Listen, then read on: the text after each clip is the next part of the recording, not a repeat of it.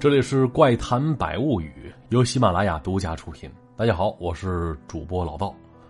然后这两天这些个社会热点新闻啊，看得我这心里挺不是滋味的，有点惋惜，有不解，还有心疼。当然呢，也同样有愤怒。虽然咱们这就是一档怪谈节目，总会出现前世啊、下辈子啊这类似的桥段，但是身为人。活完这辈子还能不能再有下辈子？这谁都说不清楚。所以呢，咱们总说人生在世，首先你得珍惜生命啊，这包括自己的，当然也包括别人的。那老话讲，欠债还钱，杀人偿命，天经地义的事儿。那自古以来，杀人者都是以命偿还之。一来是为了告慰受害之人，那还有他身边的那些亲朋好友；二一个呢，也是以此来震慑后来者，要以儆效尤，不要重蹈覆辙呀。那可是啊，就这些咱们不愿意见到的事儿，依然时不时的出现。那更可怕的是，就那些行凶作恶之人，竟然还是个未满十八岁的少年。啊，用句《让子弹飞》当中的台词来说，这他妈是十三岁。那看来五岁的时候也跟他爹长得一样高啊！关键是啊，那什么样的爹妈能教育出这样的孩子呢？那说实话呀，就那些事儿，我是真不敢相信是个孩子能干出来的。可同时呢，回想起当初身边的一些朋友跟同学，啊，虽然没有多么恶劣的事情出现，但是啊，你想想，父母从旁的言传身教，再加上孩子那颗懵懂又早熟的心。两相结合会造就出怎样一个人，还真就不好说。我相信每个人心里或多或少都会出现一些邪恶的小想法，但是啊，绝大多数人不会傻逼到把这些想法付诸行动，因为咱们都知道那是不对的，同时也不想承担那些可怕的惩罚。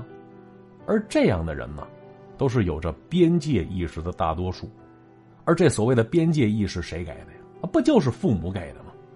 小到公共场所撒泼打滚，再到指着爹妈是打爹骂娘，更严重的我不忍心说，但不说不代表没有。哎，就这样的孩子，将来长成个什么样，任谁心里都清楚。那早知如此，为何当初不加以管教呢？那是不爱管呢，还是爹妈没意识到他需要管呢？要怎么每次看到这类的新闻，总能在下边看到如此留言，说有些人真就不配做父母啊？为何如此重要的角色？哎，只靠着原始的欲望就可以随便上岗呢？是套套太贵了吗？好，那接下来给大家讲个故事啊。那这是我当初在一个国外论坛上看到的，一位叫做斯蒂芬妮妮妮这样的一位网友讲述了自己的经历。咱们总听说爱笑的姑娘啊，运气不会太差。而在妮妮看来，小莹她是个例外。你说小莹是谁呀？小莹是妮妮的同学。啊，记得当初两人是在上六年级的时候认识的，那时候全校同学都重新排班啊，更有不少人去了别的学校啊，同时也有一些新的同学来到他们这所学校来，所以新的年级啊也是新的班级、新的同班同学，互相认识的不多，更多的是那些陌生的面孔啊。而上学第一天，老师开始重新安排座位啊，为了公平起见，座位是按照每个人的姓名排的。妮妮当时很紧张啊。那想着自己会摊上一个什么样的同桌呢？嘿，多少有点担心。结果排来排去，那小莹被安排到了旁边了。那妮妮记得当时这位小莹主动打了招呼，照比妮妮那一脸的害羞跟不安，这小莹一张小脸儿始终挂着笑容，看起来是一点不紧张，张口就说了：“说你好，我叫艾登，哎，但是没人叫我这个名字，他们呢都管我叫小莹，哎，你也这么叫吧。”说着话，这小莹冲妮妮伸了手过来了。当时妮妮有点不好意思，把手递过去，怯生生说了一句：“啊，你你好，我叫斯蒂芬妮。”哎，你你为什么叫小莹呢？听到这句话呀，小莹眼角不自觉的抽动了一下，但是是依然微笑的说：“哦，那是我妈妈给我取的。既然这样，那咱们俩以后就是朋友了。”妮妮沉默了一会儿，微微点了点头，而小莹看起来是更加开心了。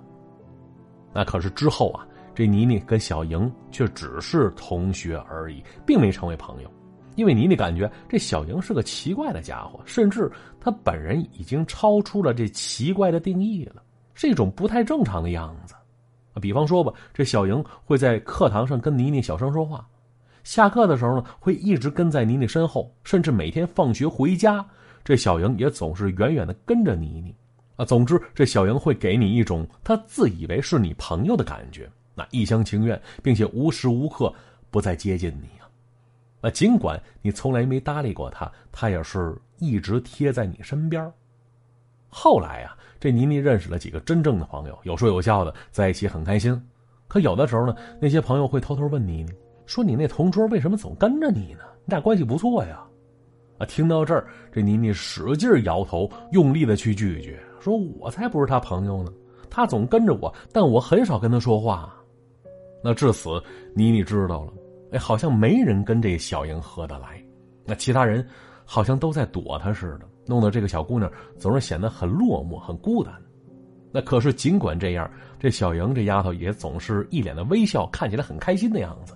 就连中午一个人在那吃饭，或者是被老师罚站的时候，他是依然面带笑容啊，看起来很纯真。但是啊，又给人一种他不会摆出别的表情的样子。就这一点呢，不止妮妮发现了，那其他同学也都感觉很奇怪。可尽管奇怪，这妮妮也只是把他当成普通同学而已，不至于讨厌，也不至于害怕。结果呢，后来却发生了这么一件事。话说那天妮妮放学回家啊，刚走到家门，这他妈妈却说了：“说妮妮啊。”那是你同学吗？怎么不邀请他进来一起玩呢？听到这话，妮妮浑身一激灵，回头一看，哟，果然，那小莹啊，此时此刻正站在自家院门外边呢，眼巴巴往他这边瞅着呢。当时妮妮说了：“说那不是我朋友，妈妈，他叫小莹，他他有点不太正常。”听到这话，当妈的是皱了皱眉头，略带训斥的跟女儿说了：“说妮妮啊，我什么时候教过你对人要如此刻薄呀？”看上去这小莹很想跟你做朋友啊，你给过人家机会吗？那听到这儿，妮妮委屈巴巴的回头看了一眼，而小莹依然站在门外，是脸上挂着笑容，一副很想被邀请进屋的感觉。而这时，他妈妈又说了：“说妮妮，小莹看起来挺友善的，快去把她邀请进来，你就说要请她一起吃晚饭。”而听到这话，妮妮本来是想拒绝的，但是妈妈的态度不容反抗，无奈之下。她只好满心不愿意的去打开了院子门，把小莹是请了进来。那一时刻呀，就见到小莹是眉飞色舞的跑了进来，看上去是特别高兴。而那天在饭桌上，这妮妮父母几次询问小莹，要不要先给家里打个电话呀，告知一下自己在哪儿，免得爹妈担心。但是这每次询问，这小莹只是摆了摆手。我只说他妈妈晚上要工作，爸爸病很重，需要休息，所以他们都不建议自己来朋友家吃饭。而要说那顿饭吃的也很正常，小莹呢也挺懂礼貌的，吃的干干净净，很整洁，也很安静。那只有有人问他问题时，他才会主动回答，一副很有修养的样子。而饭后，他还主动要求帮忙洗碗啊。当然，这妮妮爸妈自然不会同意，只是让他跟着妮妮去看电视去了。而又过了一会儿啊，这妮妮妈妈发现这时间已经不早了，就担心小莹家里人会着急，于是暗示她该回家了。但是每一次暗示，这小莹总是笑着说没关系，啊，直到最后，妮妮的爸爸主动要求开车送她回家。那毕竟这时夜已深，她一个小丫头这个时间自己回家，多少让人有点不放心。而这时，小英才站了起来，背上书包，没等妮妮爸爸去开车呢，当先自己跑了出去。临走时还回头道了声谢，说：“谢谢你们的款待啊，我自己回去就行。晚饭啊，实在太好吃了，希望以后还有机会吃。”说完，是开开门就跑远了。而这时，这妮妮这小丫头对着父母是一脸抱怨，说了：“说你们看到了吧？我就说他是个奇怪的家伙，你们还不信。”可是妮妮爸妈却摇了摇头，说：“妮妮啊，我都说了，别那么刻薄。我猜呀，那个小姑娘只是太孤单了吧。那但是啊，不管这小莹孤不孤单，妮妮是一百个不愿意她出现在自己身边。之后，妮妮又交了很多新朋友，自然不包括小莹在内。当然，用妮妮的话说，他们倒也没排斥她啊，只是没主动去接纳她罢了。”而小莹见到妮妮，依然是满脸微笑的热情打招呼。可妮妮感觉啊，这小莹应该自己清楚，他俩并不是朋友。但是自从小莹去过妮妮家之后，这妮妮发现了哪儿有点不太对劲儿。哎，比方说有一次放学回家，她就感觉自己是一路被监视着、被跟踪着，浑身不舒服、不自在。偶尔停下来，转身回头看看去，却没发现什么异常情况。那之后继续走着吧，就那种被监视的感觉会再次出现。啊，结果走着走啊，经过一个转角之后，他用余光看到了，哎，身后跟着一个穿粉红色衣服的人，啊，就藏在后边的转角处。他回头想想，他清楚的记得，就今天上学的时候，小莹穿的就是那个颜色的衣服。那不用问，跟踪他的肯定就是小莹了。而且这不是妮妮唯一一次被跟踪的经历呀，啊，之后他也跟爹妈抱怨过，可是爸妈呢却完全没在意这些事儿啊，只说是回家顺路巧合碰上了。而那段时间呢，小莹是依然爽朗的跟妮妮打着招呼，可妮妮的态度不再留有一丝的友善了，面对他的打招呼是视而不见，他就想让小莹明白他俩的关系不是朋友，别套近乎了。于是几次下来，小莹似乎明白了啊，虽然也没说什么，但之后也没再跟妮妮打过招呼啊。尽管这样，小莹依然是满脸微笑。那再后来又过了一段时间，冬天来了，那几场大雪过后，到处都是厚厚的积雪。那这事儿对孩子来说那就是福利呀，还打雪仗、堆雪人、滑雪橇。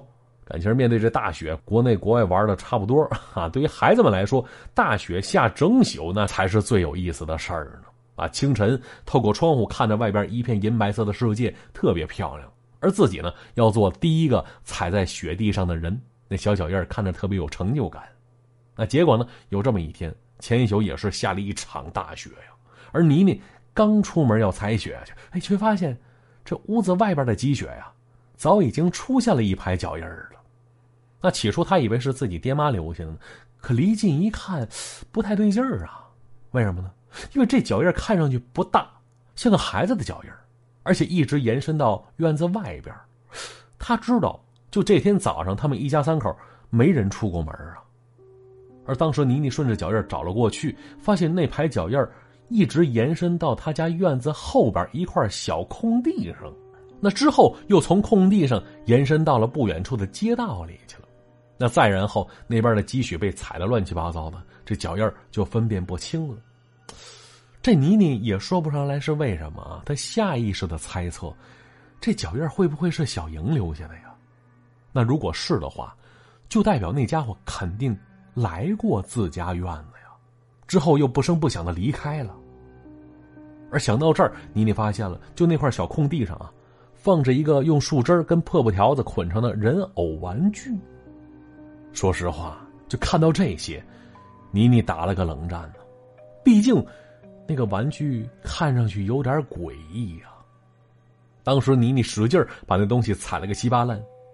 要说他没有证据证明这一切是小莹做的，但是他可以肯定，小莹那家伙一定就潜伏在自家周围。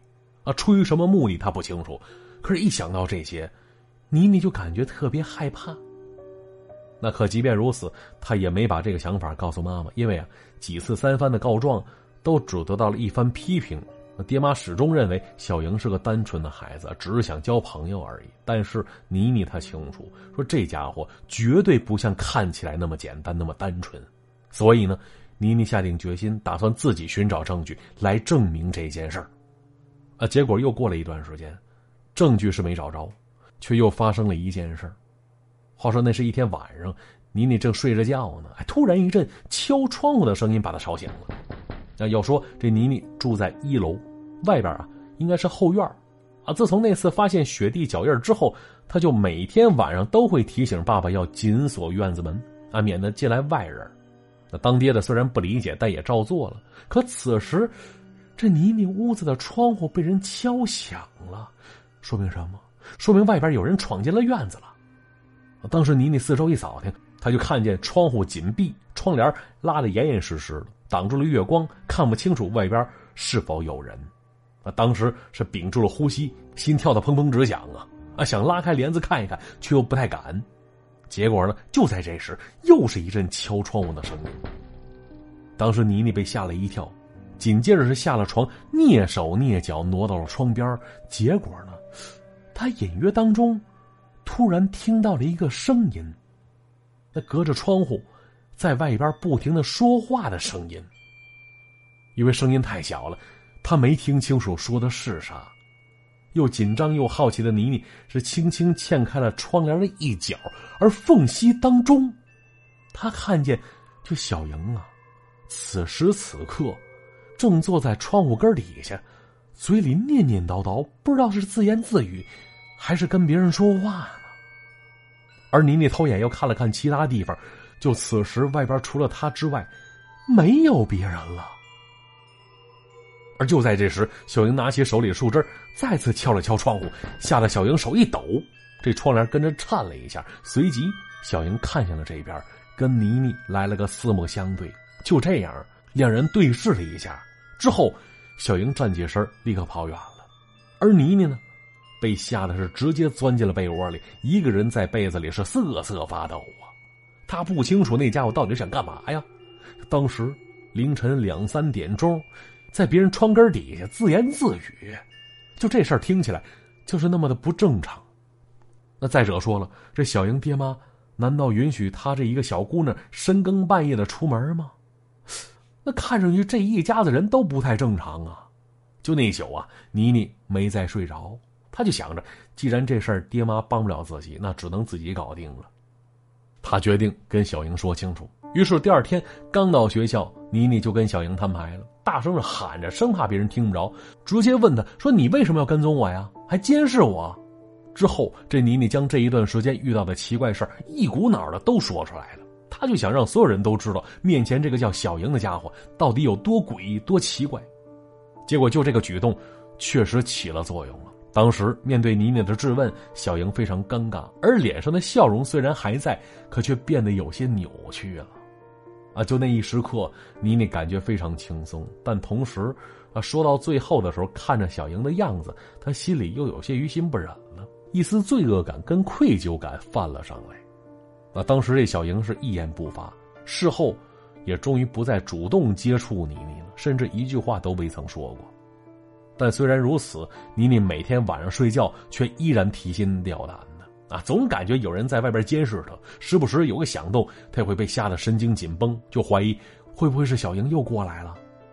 可几天之后，妮妮却发现小莹是没来上学。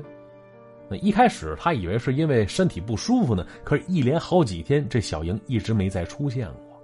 询问别人吧，都不知道这小莹为啥没来。那说实话，尽管妮妮很讨厌他，但是这突然的消失，也让他感觉有点自责了。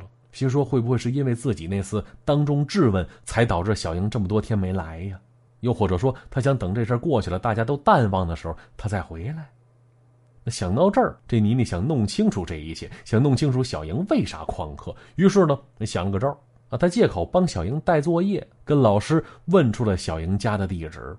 当时老师一听妮妮这么说，表情变得很高兴啊，特地把这地址写在了纸上，交给了小莹。那之后呢？小莹先回到家，取了单车，按照地址就找了过去了。结果他发现，这小莹家呀，其实离着他家并不远。那是一个挺不错的街区，一栋挺大的房子，外边围着白色栅栏，而房顶还有周围盖着不少残雪呢。看起来那环境是相当不错，可是好像有日子没人收拾了。毕竟啊，圣诞节当时已经过去差不多一个月了，可他们家这圣诞彩灯还挂在原处呢。于是妮妮骑着车转到了小莹家正门，却看到他们家院门没关。同时呢，他发现小莹就此时此刻正站在房前的草坪上，双手插袋，背对着自己，看着他家那栋房子，好像在那儿发呆呢。当时妮妮走了过去，说实话，他不想表现的太过友好，于是大声喊了一声：“哎，小莹，你干嘛呢？”听到这声小莹微微一颤，但是并没转过身来。啊，只是心不在焉的回了他一句。那见到小莹这个态度，妮妮有点不知所措了，一时间不知道该说什么好了。片刻之后，问了一句：“哎，小莹，你为啥总跟着我呀？大半夜还躲在我家周围，你想干什么呀？”那面对这些质问，小莹只是小声说了一句“对不起”。当时一听小莹这态度，妮妮气的上前拉住她的胳膊，一使劲儿。把他拽了过来，面向了自己。结果妮妮却看到，就此时小莹是泪流满面，一副很痛苦的模样，但是那个笑容却依然挂在她的脸上，显得非常僵硬。看到对方这个表情，妮妮被吓了一跳啊，小声问了一句：“小小莹，你你怎么了？”结果呢，小莹看着妮妮，轻声说了一句：“小莹。”你知道这个名字是谁给我取的吗？妮妮回答说：“不是你妈妈取的吗？”“ 对，是我妈妈取的。”“但你知道这小莹的‘莹’是哪个‘莹’吗？”“我告诉你，那是苍蝇的‘蝇’。妈妈告诉过我，我就是她操蛋的生活里一只苍蝇，让人讨厌，只会发出让人心烦的噪声。”说到这儿，小莹回头看了一眼他的家。之后又继续说着：“妮妮，对不起，我确实跟踪了你，确实深更半夜在你家周围徘徊过。可是我没有恶意，我只是，只是太羡慕你了。你的家人很好，你也很好，我只是想融入你们，即便是假装的，我也感觉很幸福。”听到这儿，妮妮向后退了一步，因为这话说的她毛骨悚然嘛。而小英又说了：“说妮妮，我假装我们是朋友，假装你的爸爸妈妈都很喜欢我，我还用树枝做了一个娃娃，给他取了你的名字，这样，我们就可以一起玩耍了，是不是很傻呀？”妮妮有点不敢相信这话，下意识的问了一句：“你你为什么呀？为什么？因为你的爸爸不会每天喝个烂醉，以至于尿自己一身。”而你的妈妈，也不会每天都带不同的男人回家跟他们约会。你的爸爸妈妈是爱你的，他们会给你做很多好吃的，还会让你的朋友来家里做客。更重要的是，他们永远不会打你。而话说到这儿，妮妮突然闻到一股焦糊的味道，是从前面的房子里传出来的。但是小莹完全不在意，她继续说着：“说妮妮，我的父母不喜欢我，我知道。”你也不喜欢我，没人喜欢我，但是那天晚上，你还是让我去了你家，跟你们一起吃了顿晚饭。那次啊，是我这辈子最幸福的一个晚上了。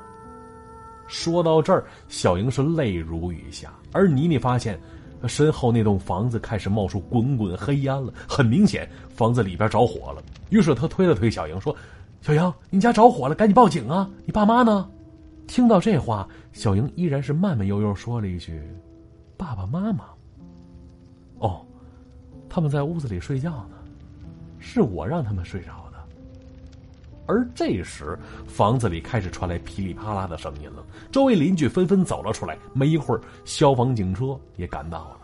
但是啊，这房子火势太大，里边的一切应该都被烧没了。而这小莹是自始至终。一直站在外边看着房子的方向，流着眼泪，而她的脸上依然是那副仿佛面具一样的笑容啊。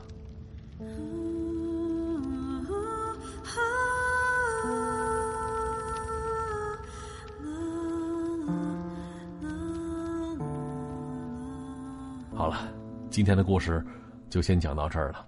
如果没听够的话，可以喜马拉雅搜索“怪哉”或者搜索主播老道就可以进行收听了。那今天节目就是这样，咱们怪哉见。